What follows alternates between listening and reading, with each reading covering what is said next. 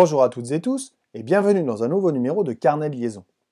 La classe inversée est née de l'idée qu'effectuer des exercices, des résolutions de problèmes seul à la maison, alors que c'est le moment où on a le plus besoin de l'enseignante ou de l'enseignant, n'est pas cohérent ni efficace. La classe inversée permettrait donc de déplacer à la maison des tâches de bas niveau cognitif et donc de conserver du temps en classe avec les autres élèves et avec l'enseignante ou l'enseignant pour échanger, collaborer, réfléchir ou s'entraîner. L'idée est donc de redonner du sens à la présence en classe.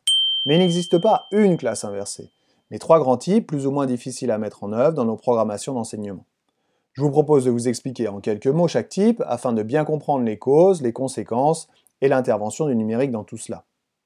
Tout d'abord le type 1, que l'on appelle également classe translatée, pour lequel les élèves vont, à distance, lire leur manuel ou leur cours, regarder une vidéo extraire des informations. En classe, les élèves vont résoudre des exercices, des problèmes, effectuer des activités type tâches complexes.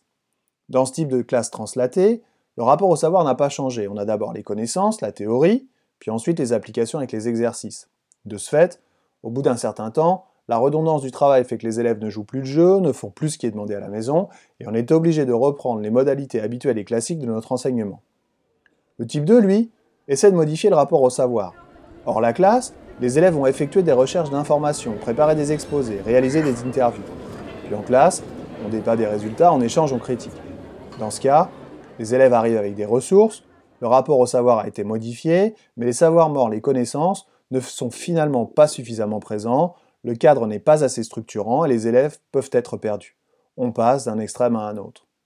On en vient donc tout naturellement au type 3, qui permet de mélanger les deux modèles précédents. De ce fait, la mise en œuvre de ce type de classe inversée est ambitieux mais chronophage. Une première étape hors la classe, pendant laquelle les élèves vont faire des recherches sur la notion ou le thème concerné.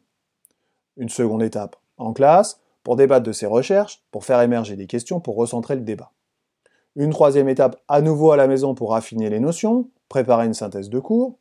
Et enfin une dernière étape en classe pour valider la synthèse, institutionnaliser les savoirs, consolider les acquis, appliquer et s'exercer. Ces modalités sous forme de cycle sont particulièrement difficiles à appliquer dans nos cours quotidiennement, par manque de temps notamment, parce que les programmes officiels sont lourds, mais peuvent parfaitement s'imaginer dans une démarche de projet. En dépit de pouvoir réaliser de manière complète ce genre de pédagogie, s'en inspirer de temps en temps ou la réaliser en partie permet encore une fois de varier ses pratiques. Le cadre des classes inversées étant posé, et maintenant que l'on en sait un peu plus sur ce type de pédagogie, vous imaginez très bien comment le numérique peut intervenir dans ce type d'enseignement.